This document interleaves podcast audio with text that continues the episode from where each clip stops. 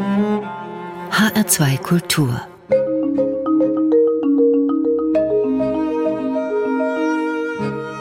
Doppelkopf Am Tisch heute mit dem Märchenerzähler und Koch Nasseur Charles Asseval. Gastgeberin ist Juliane Spatz. Herzlich willkommen im Doppelkopf. Danke. Nasseur Charles Asseval stammt aus Algerien, kam in den 70er Jahren über Frankreich nach Deutschland, wo er im Schwäbischen lebt.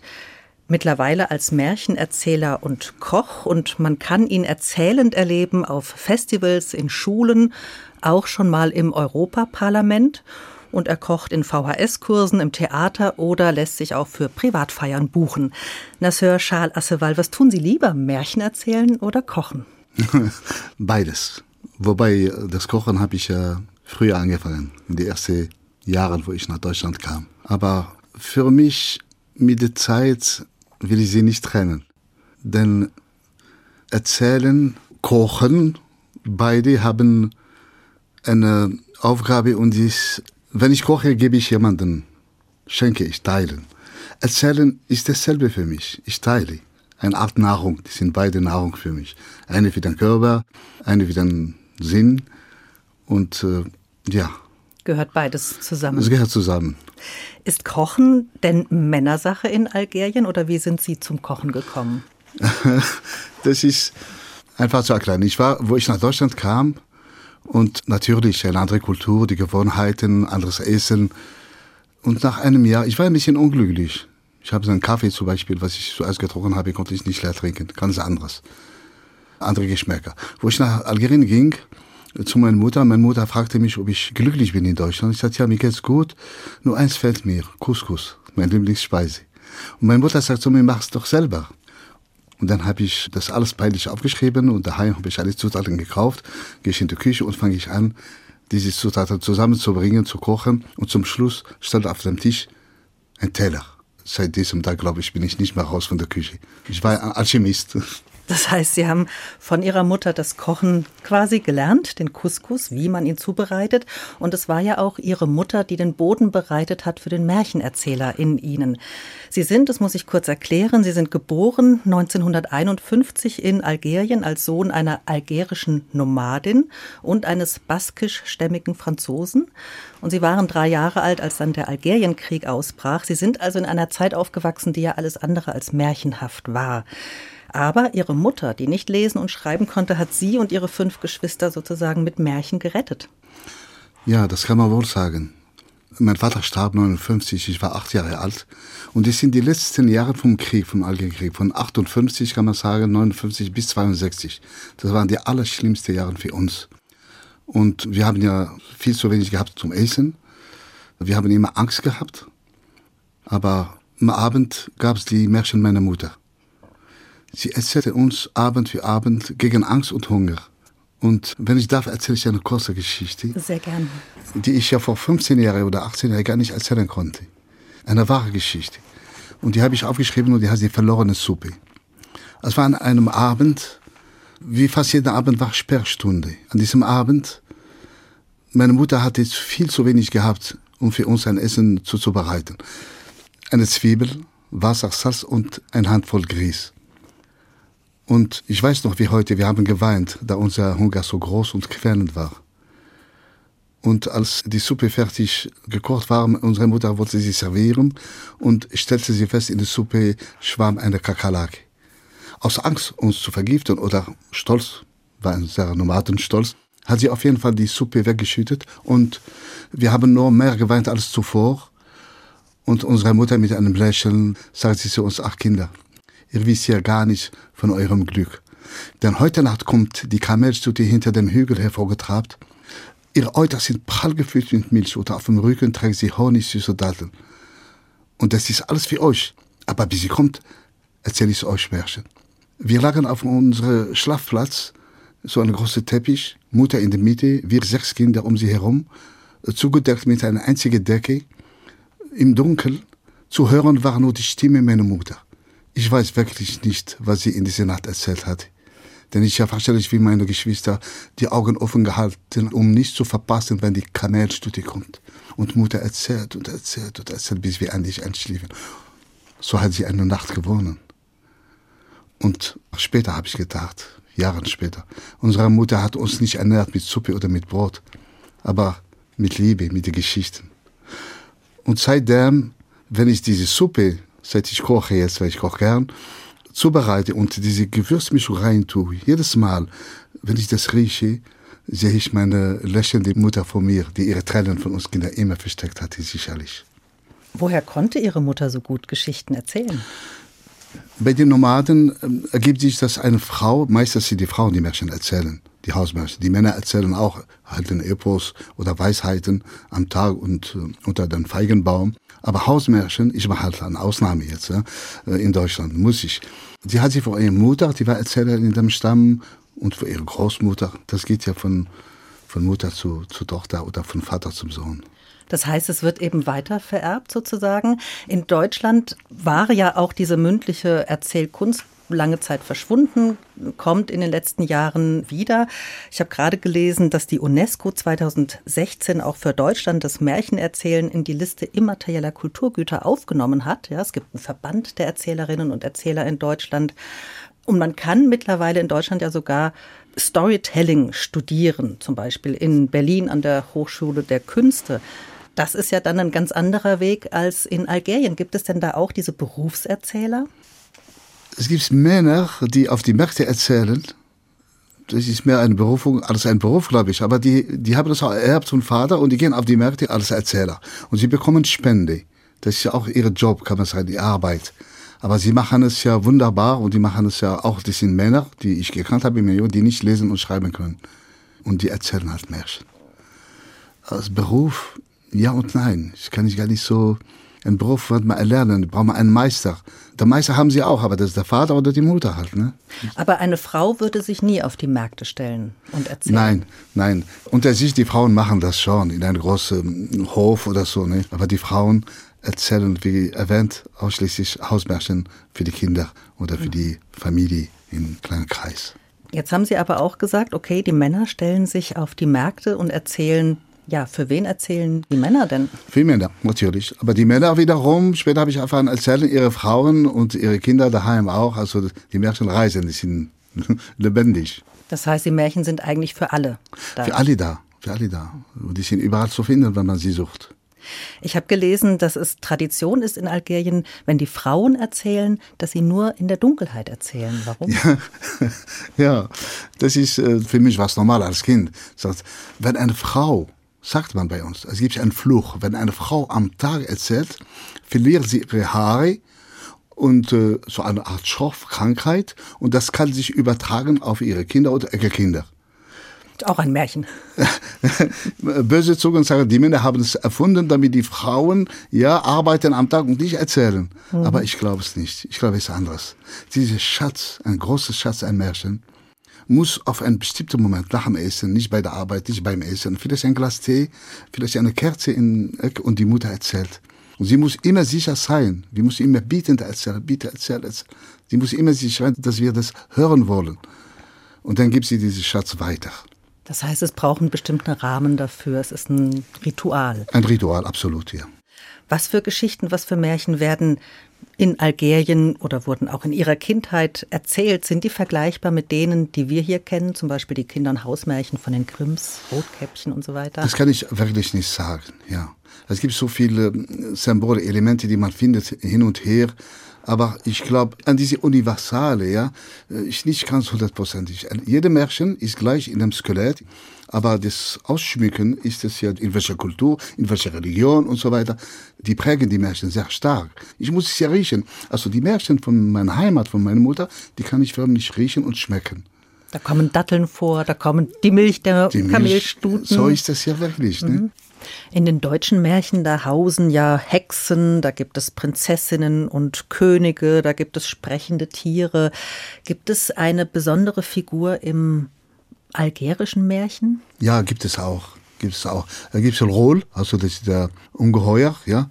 Es gibt Setut, das ist die Frau, die äh, hinterlistig, macht alles, aber die schafft nicht nur Probleme, die löst vor allem Probleme. Die ist ja universal in Algerien, das, ja, in, in, in die Märchen. Gibt es auch, so wie hier auch. Ne? Es sind viele Tiere dabei, natürlich, aber bei allen Märchen sind Tiere, man benutzt sie auch, um sein Message zu, seine ja, Botschaft. Seine Botschaft zu sagen, ja. Wir kommen zur ersten Musik. Sie haben sich Nasser Charles Asseval Avava Inuva von Idir gewünscht. Ja. Ein algerischer Musiker, der als einer der Hauptbotschafter der kabylischen Berbermusik gilt. Leider letztes Jahr verstorben. Was bedeutet Ihnen seine Musik? Ich liebe allgemein seine Musik, aber besonders dieses Lied, weil sie erzählt von einer Nostalgie von Erzählabenden in Algerien, in der Heimat, bei der Mutter, bei der Großmutter. Also es ist kein gesungenes Märchen, sondern ein mehr gesungene Nostalgie über Märchen. Über die Situation, wie man zusammensitzt und Märchen erzählt. So ist es.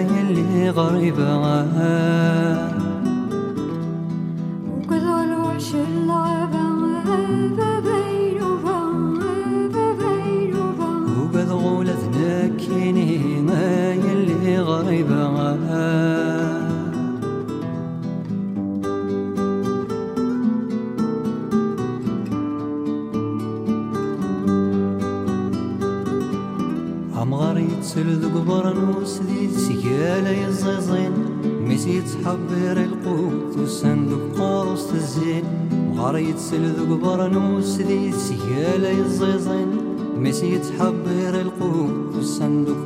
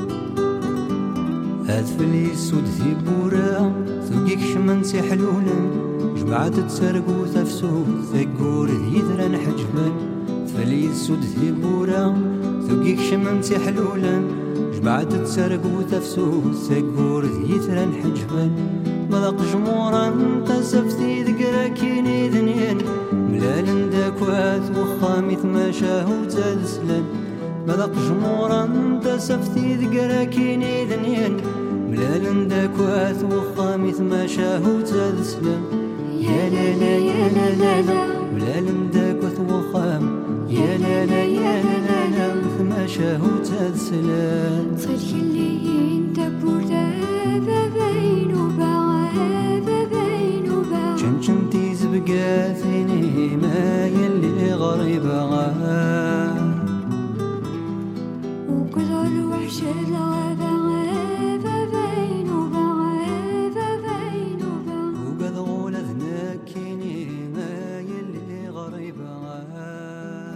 Bava Innova von Idir im HR2 Doppelkopf. Und da sitzen heute am Tisch Juliane Spatz und mein Gast Nasseur Charles Asseval, Märchenerzähler und Koch aus Algerien, wobei das nur die halbe Wahrheit ist, denn die längste Zeit seines Lebens ist er in Deutschland zu Hause, in Weil im Schönbuch zwischen Stuttgart und Pforzheim. Nasseur Charles Asseval, wenn man sich Ihre Biografie anschaut, dann sind Sie ein Mensch zwischen den Kulturen. Ihre Mutter war algerische Nomadin und Muslima, ihr Vater Franzose mit baskischen Wurzeln und Christ. Und als sie beiden geheiratet haben, da hat ihre Mutter neben seinem Steinhaus ein Zelt aufgestellt, in dem sie dann 1951 geboren wurden. Kurz darauf, wir haben es vorhin schon gesagt, brach der Algerienkrieg aus, in dem Algerien um die Unabhängigkeit von Frankreich kämpfte.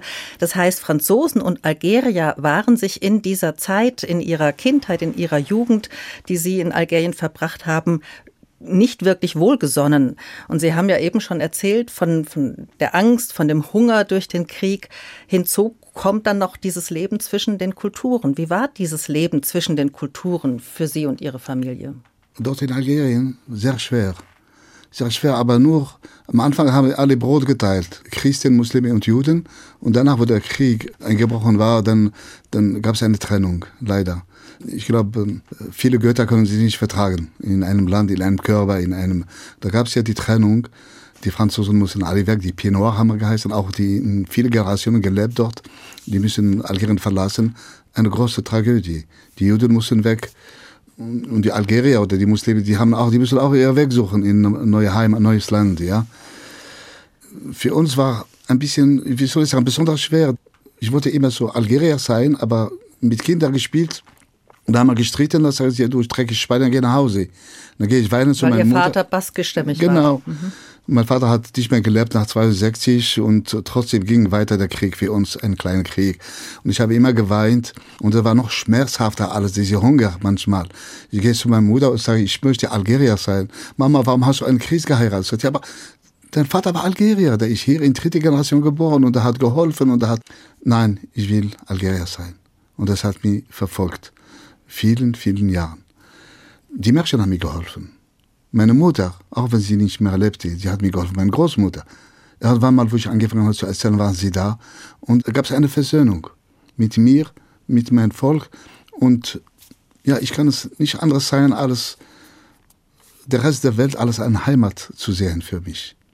Ich bin sogar dankbar, was ich gehasst habe als Kind, bin ich heute dankbar, dass meine Mutter für einen Nomadenjob, mein Vater aus Baskerland ursprünglich. Das war ein Riesengeschenk, den ich nicht wusste als Kind. Sie sind dann Anfang der 70er Jahre, da waren Sie 22, nach Frankreich gegangen. Haben Sie sich dort willkommen gefühlt?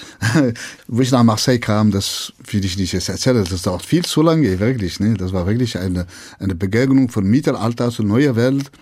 Schon eine kleine Anekdote. Am ersten Tag bin ich fast überfahren worden, denn ich kannte die Ampel nicht. Rot bei grün, also bei Rot stehen und bei grün gehen. Das habe ich erst mal mit 23, 24 in Marseille gelernt. Ich musste das Laufen lernen erst mal. Und da dachte ich, ja, das ist meine Heimat. Vielleicht finde ich eine Heimat. Aber zwei Wochen später, wo ich gehört habe in der Arbeit von einem Franzosen, der sagt, ja, du dreckige Araber, geh nach Hause. Ja, wo ist daheim bei mir? Und der Zufall wollte, dass ich auch eine andere Geschichte ein bisschen nach Deutschland kam. Und da habe ich wirklich mit der Jahre eine Heimat gefunden und die bin ich dankbar. Was macht diese Heimat in Deutschland für Sie aus? Also Sie haben, man muss dazu sagen, eine deutsche Frau lieben gelernt, Sie haben eine Familie gegründet, Sie haben mittlerweile schon Enkelkinder. Ja, die Freiheit. Wirklich. Ich sage es wirklich vom ganzem Herzen. Das schönste Geschenk, den ich je bekommen habe, außer die Menschen meiner Mutter natürlich, der allerschönste Geschenk, den ich bekommen habe, die Freiheit, die ich erfahren habe in Deutschland. Ohne die Freiheit werde ich hier nicht sitzen und meine Geschichte erzählen. Wirklich. Und was vermissen Sie aus Algerien neben dem Couscous? ja, das wird klingen jetzt ein bisschen sehr, sehr bizarr vielleicht oder sehr fremd. Das Geruch meiner Großmutter, Geschmack von einem Kaffee, normalen Kaffee. Das sind Sachen, die uns ein Leben lang verfolgen. Geschmack und Geruch. Und wenn ich nach Algerien gehe, natürlich meine Freunde, meine Familie und ich freue mich. Aber wenn ich wirklich, jedes Mal, wenn ich in Algerien nach Alger lande oder komme, ich rieche es. Eine Heimat kann man riechen, kann ich sagen, ganz spontan so. Diese Zerrissenheit zwischen den Kulturen, das macht sich ja in gewisser Weise auch in ihrem Namen bemerkbar. Sie heißen Nasseur, das ist der algerische Name, Charles, das ist der französische Name. Asseval ist Baskisch. baskisch. Ja. Und Sie haben nicht immer Nasseur und Charles gehießen? Nein, Ich bin geboren als Charles Asseval. Mein Vater hat noch gelebt. Algerienkrieg äh, war da zwar, aber Algerien war immer noch französisch. Und nach 62, nach der Unabhängigkeit Algerien, die Menschen vom Rathaus oder die Nachbarn haben zu meiner Mutter gesagt, das gehört sich nicht, dass die Kinder da einen französischen Namen noch tragen. Der Hass war noch da, der Krieg, der Hass weiß ich nicht. Das passt nicht. Und meine Mutter, zum Glück, hat sie diese Reflex gehabt, sie hat die Vorname ja, aber der Name können sie selber, wenn sie groß entscheiden. Und so, man hat mir das Schal weggenommen und Nasser reingebracht. Und wo ich nach Frankreich kam, habe ich das Nasser hat mir auch gestört. Algerien habe ich mich gefreut. Also ich war immer hin und her. Und jetzt will ich beide, auch nur einer steht auf meinem Pass, Nasser Assoval, aber Charles, das ist der erste Vorname, den ich bekommen habe, der muss dazu gehören einfach. Der gehört zu mir und zu meiner Kultur und zu, zu meiner Person, ja.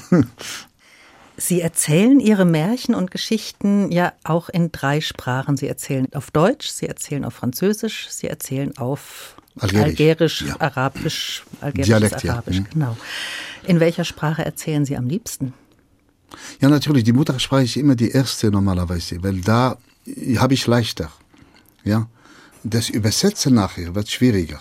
Auf Französisch, auf Deutsch. Manche Märchen entsteht eine schnelle Liebesbeziehung. Ja, wirklich, das, das sind wie Lebewesen in uns. Und äh, wenn es eine Freundschaft oder Liebesbeziehung entsteht zwischen mir und der Geschichte, dann ist es leichter für mich. Aber ich muss sie erzählen in diesem Kontext In dem Kontext der Kultur. der Kultur, wo ich bin. Ja, also ich kann dann sagen, also ein Märchen in drei Sprachen ist für mich wie drei Märchen. Für jede Kultur muss ich eine muss ich mit Couscous ernähren, der andere mit mit äh, Coco Vin und die andere vielleicht mit äh, Spätzle oder Knödel. Ja, So okay, also ungefähr. das ändern Sie dann auch in den Märchen. Ja, also ich, wenn vielleicht nicht unbedingt, das mache ich auch, aber ich erkläre. Deswegen habe ich ja immer diese Bedürfnis, wenn ich ein Märchen erzähle, muss ich immer über diese Märchen, die heilig für mich ist, mit Respekt begegne. Und ich erzähle nicht einfach so ein Märchen ganz schnell. Ich erzähle ihre Herkunft vielleicht, warum ich liebe diese Märchen. Ja, ich, ich tue sie präsentieren zuerst mit Namen, so wie ein Mensch mit Namen, Vornamen oder mit Herkunft, und dann erzähle ich sie. Und bin ich froh, dass die Leute das auch meistens oder Großteil annehmen. Das ist schön. Wo finden Sie denn Ihre Märchen? Also Sie erzählen Märchen aus Ihrer Kindheit, die Sie von Ihrer Mutter, Ihrer Großmutter gehört haben, aber Sie erzählen ja auch noch andere Geschichten. Wie Ja. kommen die zu Ihnen? Meistens vom Hören. Wenn ich lese, behalte ich nicht, weil ich ja so geprägt bin vom Hören. Die Märchen habe ich auch gehört in Frankreich, in Deutschland. Und manchmal in Situation der Corona-Situation habe ich auch welche erfunden selber oder durch Beobachten der Natur. Aber ich, ich werde lügen, ich sage ja von A bis Z habe ich erfunden. Ich nehme Elemente von anderen Geschichten und kann ich eine, äh, dieses Skelett, den ich habe, kann ich ja ausschmücken. Und dann kann ich wie ein Couscous weitergeben, schenken. Und so wandern die Geschichten weiter. Zum Glück, zum Glück. Worin sehen Sie Ihre Aufgabe als Märchenerzähler, als Geschichtenerzähler? Eine Aufgabe. Das klingt so nach Arbeit, ja. Das ist vielleicht typisch deutsch. Äh, Meine Aufgabe. Ich frage mich gar nicht so viel. Eine Begegnung manchmal im Stillen, ein Blick vielleicht, könnte eine Geschichte erzählen. Meine Aufgabe ist es ja, wenn ich das Aufgabe nennen darf, ist es, wenn ich den anderen mag, gehe ich essen und erzähle ihm eine Geschichte.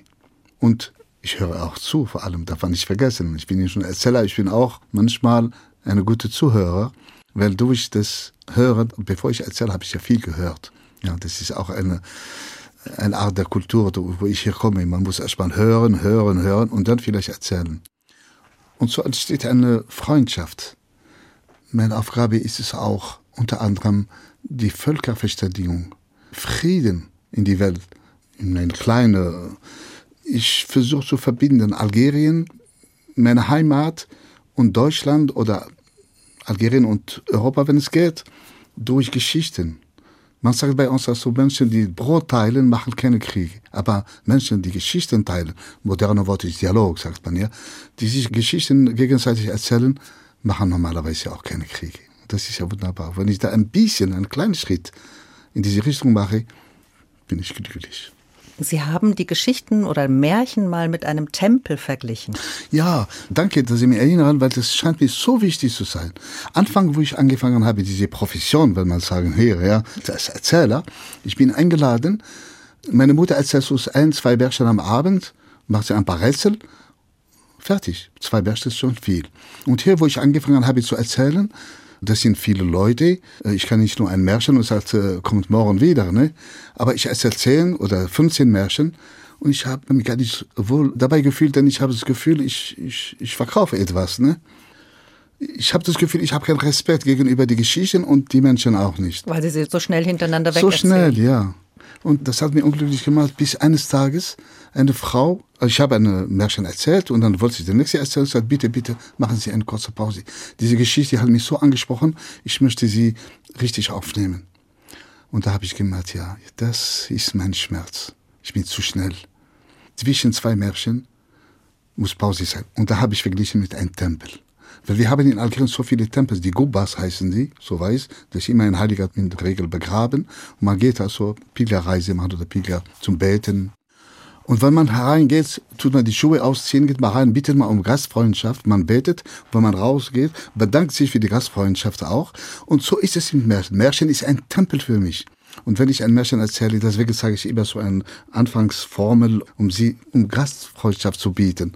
Und ich gehe in die Märchen hinein, weil die ist die wichtigste. Ich bin nur im Hintergrund normal. Die ist der Tempel. Und ich erzähle sie. Und wenn ich sie verlasse, ich bedanke mich auch für die Gastfreundschaft und lasse ich ganz langsam Zeit bis der nächste Tempel. Und das macht mir die Sache leichter. Wir kommen zu Ihrem nächsten Musikwunsch. Étoile filante, übersetzt heißt es Sternschnuppe, von dem ebenfalls aus Algerien stammenden Musiker Jamel Laroussi. Er war, wie ich gelesen habe, der erste Afrikaner überhaupt, der es an die Musikhochschule in Köln schaffte, gilt als einer der 20 besten Gitarristen der Welt und tourte unter anderem schon mit Stevie Wonder. Was verbindet Sie, Nasser Charles Asseval, neben der algerischen Herkunft mit ihm? Freundschaft. Freundschaft. Vor vielen Jahren hat mich Jamal angerufen, ob ich ein, ähm, für seine Frau so einen Geburtstagfeier mit ihm veranstalte. Er hat mich eingeladen und ich habe erzählt, er hat Musik gemacht und später haben wir uns nochmal getroffen. Wir haben zusammen Abende, unter anderem auch im Europaparlament, ein zweites Mal, wo ich dort war, hat wir begleitet und in Dortmund und woanders auch. Und Etoile Filante, sein Lied, passt wunderbar zu einer meiner Geschichten, die Sternenfrau. À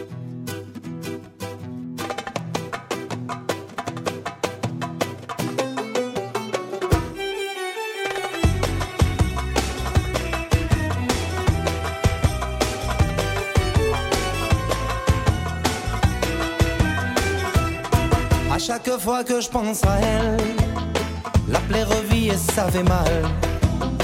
Tout à coup s'éteint le soleil, sans abri tout devient fatal. Oh mon Dieu, comme elle était belle, en la voyant tout devenait pâle. Étoile filante dans mon sommeil, je trouvais dans mes nuits une rivale.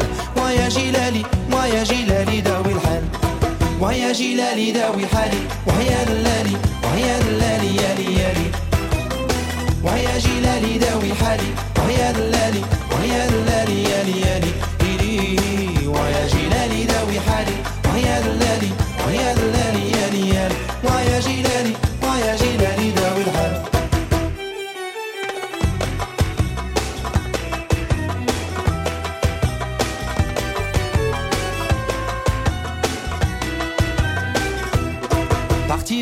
pour toujours.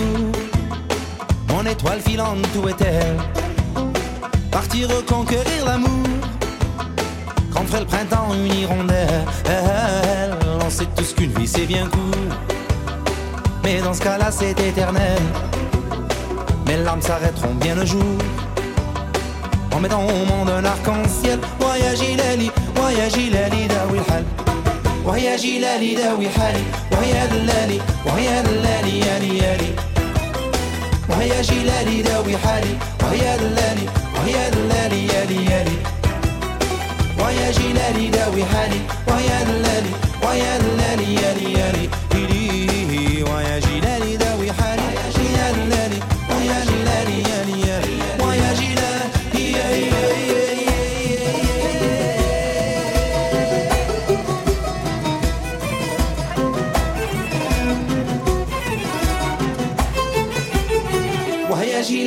داوي حالي وهيا دلالي وهيا دلالي يالي يالي وهيا جلالي داوي حالي وهيا دلالي وهيا دلالي يالي يالي وهيا جلالي داوي حالي وهيا دلالي وهيا دلالي يالي يالي وهيا جلالي داوي حالي وهيا دلالي وهيا دلالي يالي يالي وهيا جلالي داوي حالي وهيا دلالي وهيا دلالي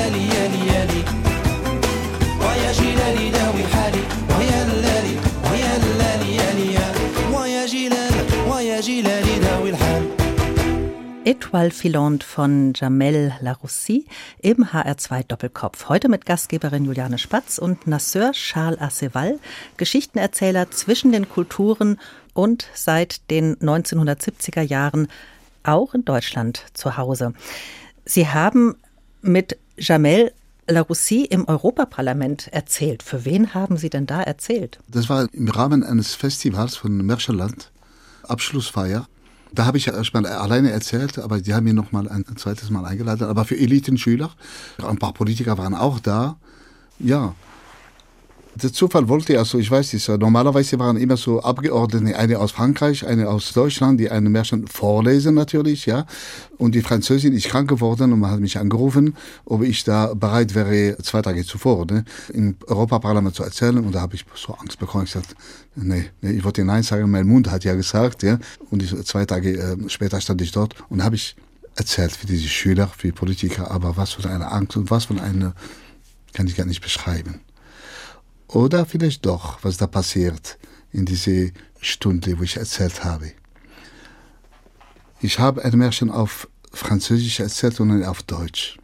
Die auf Deutsch, Le Pain du Soldat, habe ich auf Deutsch das Brot des Soldaten erzählt. Und die auf Französisch, Diafrabe, über die Gastfreundschaft, die ich ja von meiner Mutter habe. Und während ich diese Märchen erzählt habe, habe ich immer geguckt, wo meine Mutter lebte, schon lange nicht mehr. Und ich habe geschaut, links und rechts, Mama, wenn du da wärst, wenn du wusstest, Mama, vielleicht weiß sie das da oben, ich weiß es nicht. Dein Märchen von Nomadenzelt, sie ist hier in diesem wichtigsten Gebäude Europa. Und da habe ich ein Gefühl, den ich vielleicht mit Worten nicht sagen kann, wie Europaparlament und Nomadenzelt eins geworden sind. Und da habe ich gedacht, das gibt keine Trennung. Das schaffen die Märchen. Wunderbar. Sie waren, das Charles Asseval, nicht immer Geschichtenerzähler. Sie haben lange in der Autoindustrie gearbeitet, unter anderem bei Daimler. Wie wurde der Geschichten, der Märchenerzähler geboren? Ja, irgendwann habe ich ja meinen Job verloren, habe ich Selbstständigkeit verloren, also ich habe alles verloren und ich fiel in eine tiefe, kann man sagen, fast Depression, ja, keinen Sinn am Leben. Und meine Schwester Nora, die in Frankreich, die immer gesagt hat, erzähl und erzähl, und ich habe das verneint immer. Ich sagte, nein, das kann ich nicht tun. Eines Tages hat sie mich angerufen in diese schweren Zeiten und sagt, Charles, wir treffen uns, das sind 25 bis 27 Erzähler. Und sie ist eine berühmte Erzählerin? Ich, ja, Autorin, ja. berühmte Erzählerin, die hat so in viel Frankreich. gemacht. Und sie hat gesagt, ja, kommst du nicht für uns zu kochen? Da habe ich ja schon lange gekocht. Ich mache Couscous, ich mache Cocovin, ich mache egal was, Sauerbraten auch. Und da habe ich gesagt, ja, ich komme gern. Mein äh, Topf genommen, meine Töpfe, meine Messer und dann bin ich zu meiner Schwester gefahren. Dann war mal in diese Treffen in der Loire, in ein altes Schloss vom 12. Jahrhundert und habe ich für die gekocht. Am zweiten Tag stand Bruno de la Salle, ein berühmter Erzähler Frankreich. Das war der Meister. So die Schüler um ihn herum oder die anderen, die waren Schüler, die waren professionelle Erzähler meistens. Er hob sein Glas Champagner und sagte, ich möchte einen Toast bringen für Charles der uns bekocht. Aber ich wäre so dankbar, wenn er uns eine große Geschichte erzählen würde. Und da war ich, habe ich kalte Finger bekommen, kalte Hände und habe ich Angst gehabt. Dann habe ich ähm, Hilfe suchen. Meine Schwester, wo ist meine Schwester? Und ich sehe Nora da hinten am Eck an der Tür und sie schaute nach unten und lächelte. Und da habe ich gemerkt, das war abgemacht. Nora und Bruno Lassalle. Was sollte ich machen? Ich konnte Nein sagen. Mein Mund hat ja wieder Ja gesagt und habe eine große Geschichte erzählt. Wie weiß ich nicht. Und seitdem, und da denke ich an äh, das Satz von Bruno Lassalle, der mir gesagt hat auf Französisch, Mon cher Charles, une souris travaille pour toi. Auf Deutsch, mein lieber Charles, eine kleine Maus arbeitet für dich. Ich habe es nicht verstanden sofort, aber danach ja. Danach hat sich mein Leben seit diesem Tag völlig verändert. Und seitdem erzählen Sie nicht nur im Europaparlament, sondern auch in Schulen, in Museen, auf Festivals kann man sie erleben. Wie bereiten Sie denn die Geschichten fürs Erzählen vor? Gibt es da ein Skript? Gibt es da eine schriftliche Fassung, die Sie immer wieder lesen? Oder wie muss ich mir das vorstellen? Ähm, ich habe zwar was geschrieben später als Bücher, ne? aber so vorbereiten mit Schrift, ich bin nicht so äh, begabt für sowas. Ne? Alles ist in mir drin. Und wenn ich erzähle, meistens, die sind da, die Geschichten, sind viele da. Aber die Geschichten, die Märchen suchen mich. Irgendwann mal kommt ein Märchen, klopft auf die Schulter und sagt, ja, ich möchte heute raus. Manchmal habe ich vor, ganz fest ein Märchen zu erzählen und die kommt nicht. Kommt ein anderes, ein, ein, anderes, ein anderes Märchen und die erzähle ich.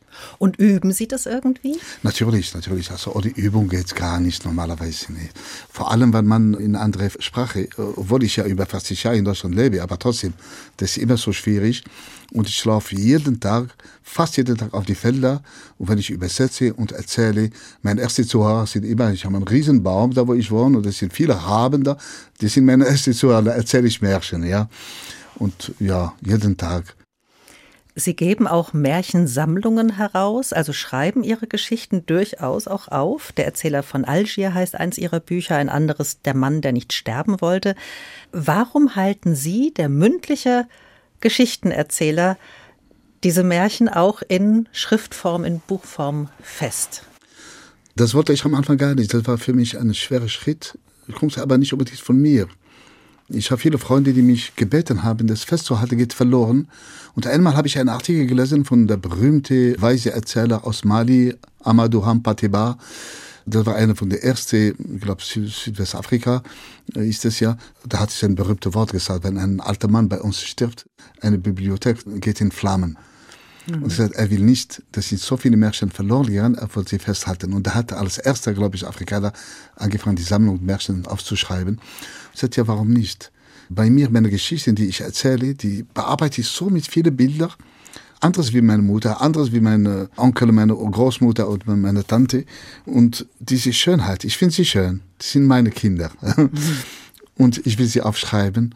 Aber nicht nur, dass sie in Büchern bleiben. Die müssen ja gelesen und weitererzählt werden. Das finde ich ja ganz toll.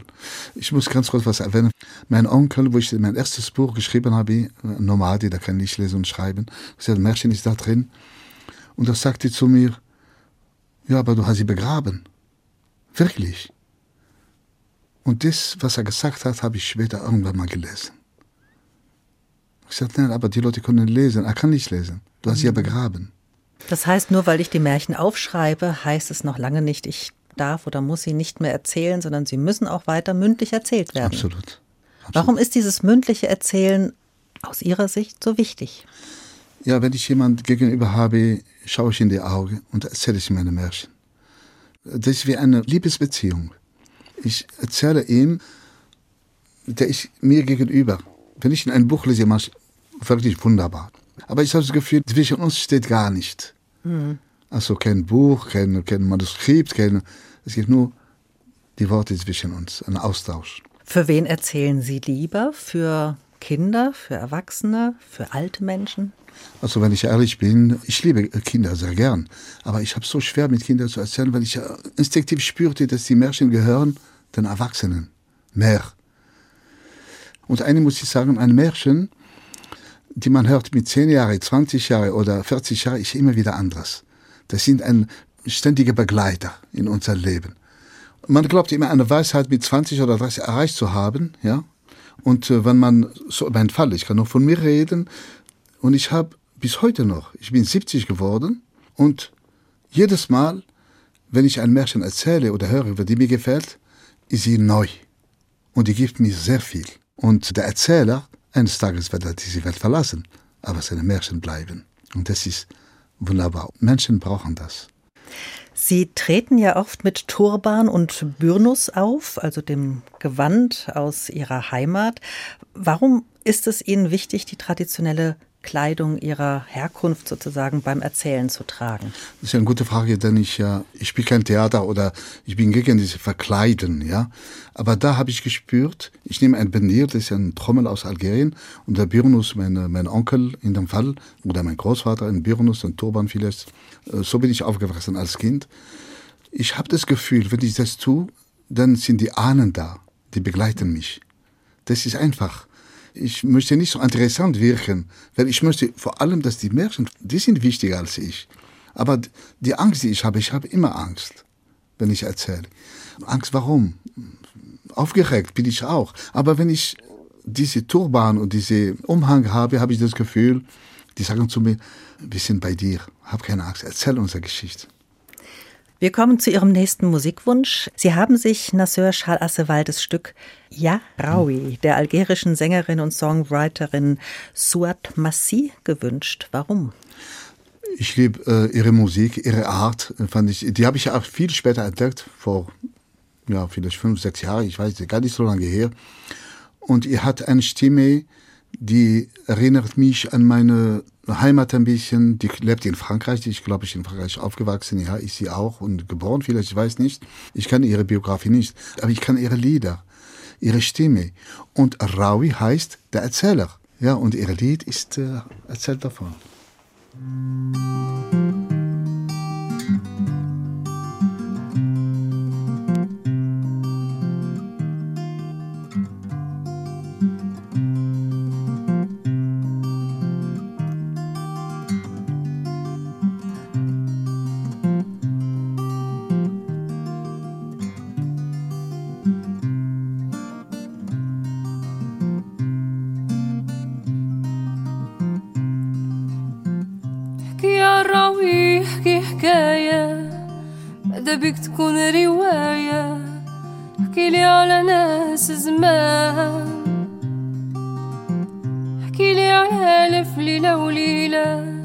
ولا لونجة بنت الغولة ولا ولد السلطان.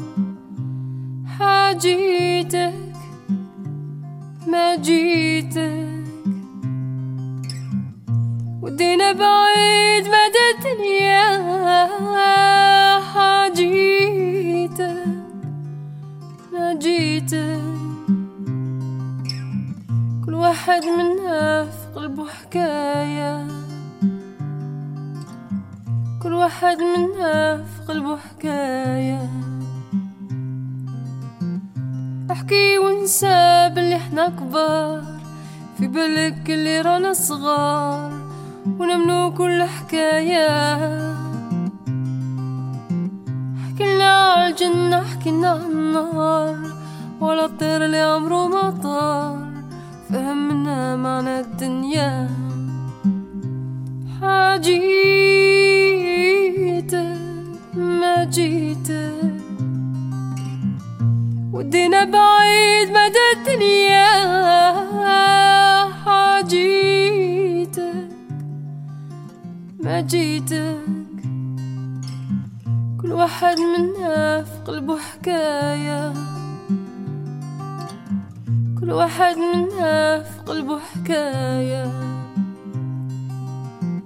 احكي يا راوي كيما حكاولك ما تزيد ما تنقص من عندك قال شفا ولا بالك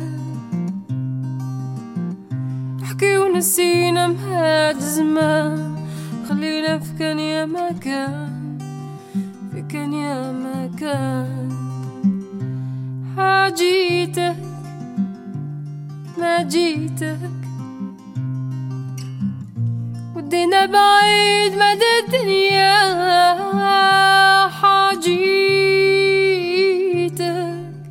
ما جيتك. كل واحد منا في قلبه حكاية. كل واحد منا في قلبه حكاية.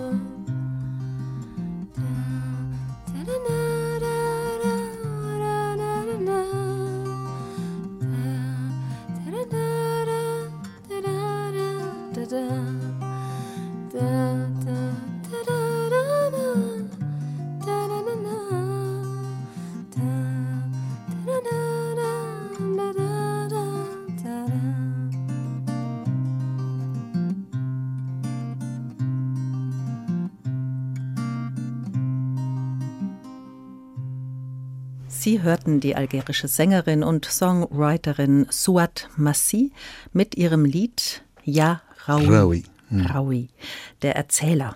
gewünscht von meinem Gast, Nasseur Charles Asseval im HR2 Doppelkopf. Gastgeberin ist Juliane Spatz. Nimm uns in deinen Geschichten mit, weit weg von dieser Welt, heißt es in diesem Lied von Suat Massi das sich an den Geschichtenerzähler richtet. Nasseur Charles Asseval, verhilft der Geschichtenerzähler auch zur Flucht vor der Realität? Es ist eine Flucht, meine ich, das Gegenteil, in die Realität, glaube ich. Eine Flucht in die Realität? Ja, glaube ich eher, wenn man ein bisschen Bogen macht mit seinen Gedanken. Die Welt ist nicht nur eine feste Sache in der Hand, die ist auch viel verborgen.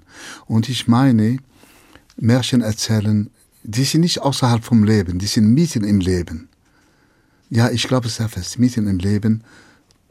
Wir lernen sehr viel von der Geschichte.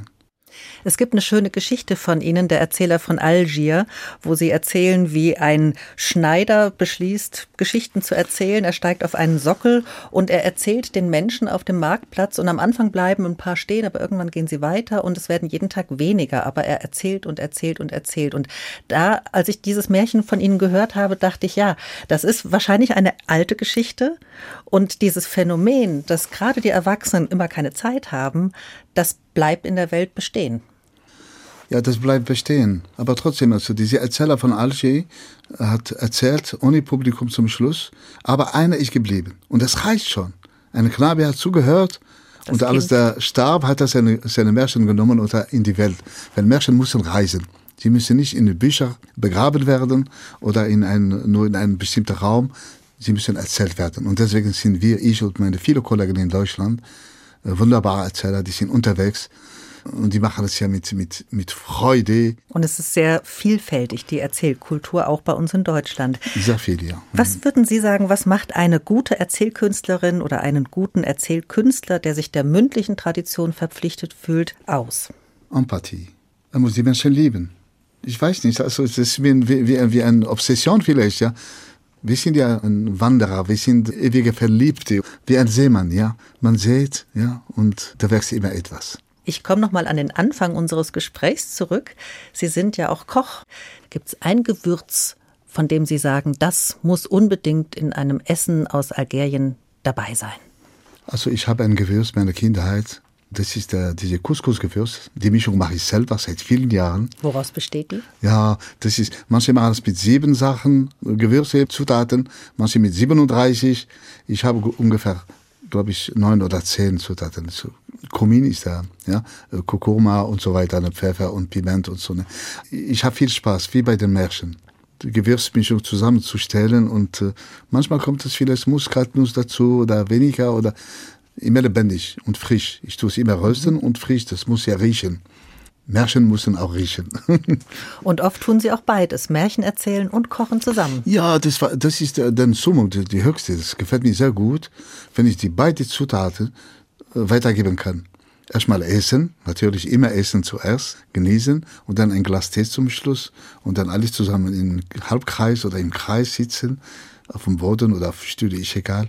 Und dann Geschichten erzählen. Sehr herzlichen Dank für dieses Gespräch und den Einblick in die Welt des Märchen- und Geschichtenerzählers Nasseur Charles Asseval. Mein Name ist Juliane Spatz und Sie haben uns noch eine Musik mitgebracht. Jarabi Dessert. Wüste. Hm. Der beiden jungen Musiker Mulut und Nabil. Welche Verbindung haben Sie zu ihnen? Die zwei junge Algerier leben seit vielen Jahren in Tübingen und Club Voltaire in Tübingen hat mich mal eingeladen und hat gesagt, wir brauchen ein paar Musiker. Und einer hat mir erzählt von Mulud und äh, Nabil. Und wir haben uns getroffen und die haben ein paar Stücke gespielt. Ich fand es so wunderbar. Und wir haben es ja ein paar Mal gemacht und das äh, klappt wunderbar. Die sind sehr gute Musiker. Und die begleiten Sie zu den Märchenabenden? Ja, das ist ganz toll, ja. Und es gibt sie noch nicht auf CD, aber hier im HR2 Doppelkopf. Hier sind Mulut und Nabil. Tschüss.